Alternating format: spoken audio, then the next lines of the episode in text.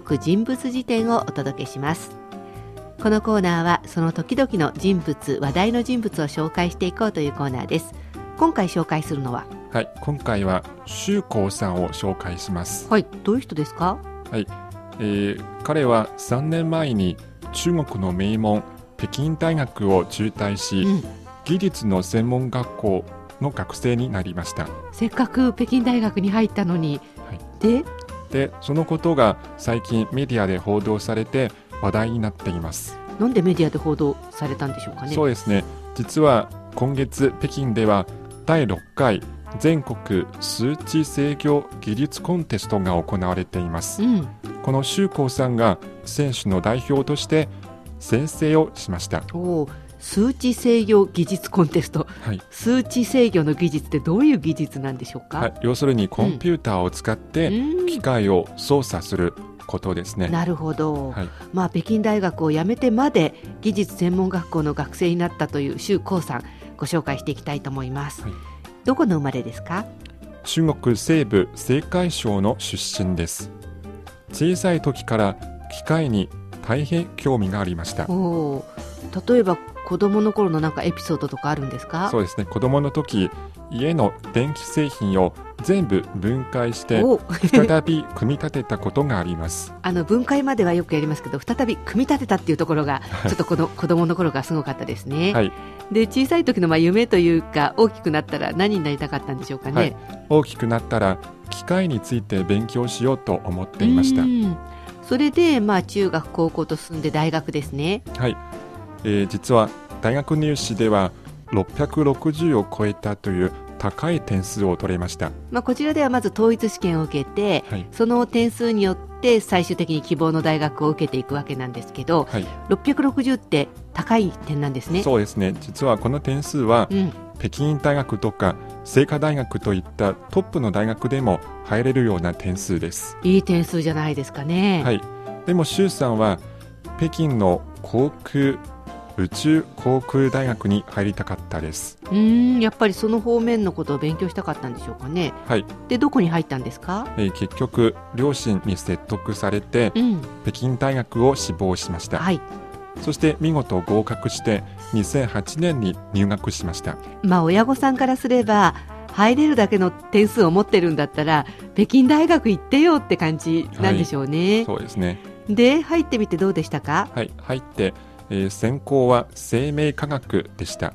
とても勉強が忙しくて、うん競争も激しかったです。北京大学ですからね厳しそうですね。はい、それよりも、えー毎日理論の勉強ばかりで、実験など手作業が好きな周さんはなれませんでした。ああやっぱりこう座って勉強するばっかりじゃなくてなんかこう手を使ってなんかしたかったんですね。はい、うん、そして友達の勧めで時々同じ北京大学の工学部の授業を聴講していました、うん、工学部のがなんかいろいろ手作業ありそうですもんね。はい、そしてやはり、えー工学部の方が自分に向いてるかなと思って、うんうん。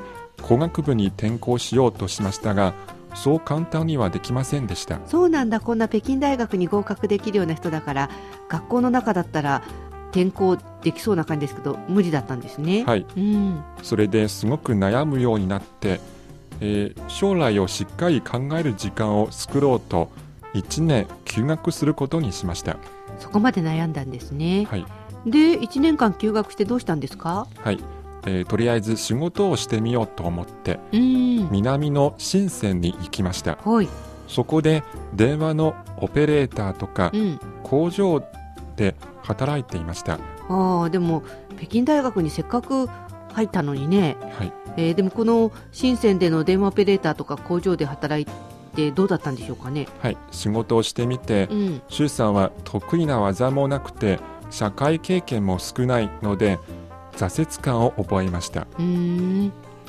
そして周さんはやっぱり学校に戻ってしっかり知識を勉強した方がいいと思いました。うん、で北京大学に戻るんですね、はい。戻りました戻ってどうだったんですか？はい戻ってみると北京大学での勉強になれないことは少しも変わっていませんでした。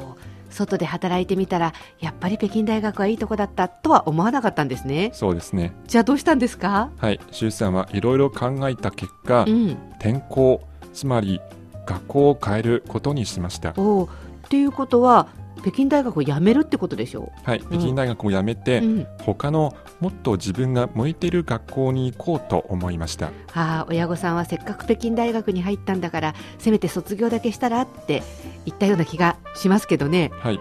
で、えー北京大学を辞めてもっと自分が向いてる学校ってどういうとこですか？そうですね。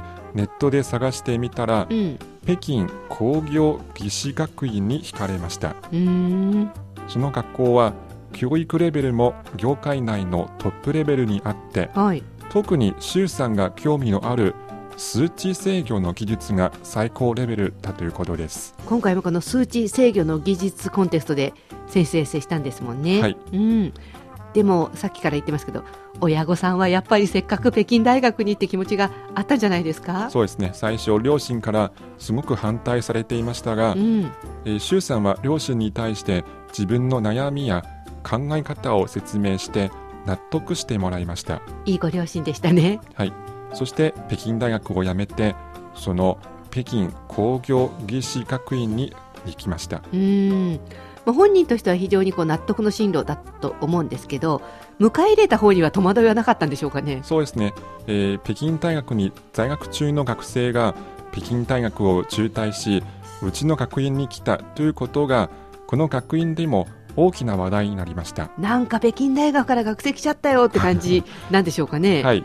でも周さん自身はこれでよかったわけですね。そうですね、ん。周さんはこの学院で知識を学ぶ意欲が久々に蘇ってきました。よかった。はい、機械を操作する時間が多く、うん。とても楽しい毎日です。あでも、えー、周さんは途中入学ですのあで、うん。他の人より知識の勉強が遅れました。はいそして周さんはみんなのペースに追いつくように一生懸命勉強しました。うんまあ、確かに途中から入学したからもうあるところまでは進んじゃってるわけですよね。はい、周さんのためにまた一からっていうことがないと思うのでなかなか好きなことができるとはいえ大変だったと思うんですけど、まあ、実際今回コンテストで選手先生までしたようですね、はい、まあ、かなり優秀な学生になったわけですか？そうですね。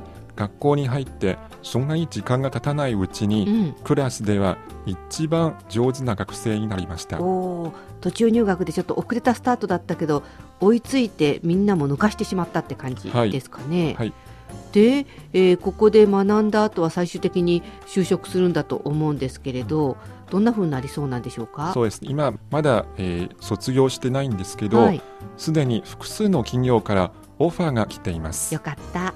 でもそれらのオファーに対してうん。周さんは、えー勉強すればするほど自分の技術の足りなさを感じる。もっとしっかり勉強したいと言っています。あーまあ、非常にまあ謙虚というかよく自分のことが分かってる人なんですね。はい。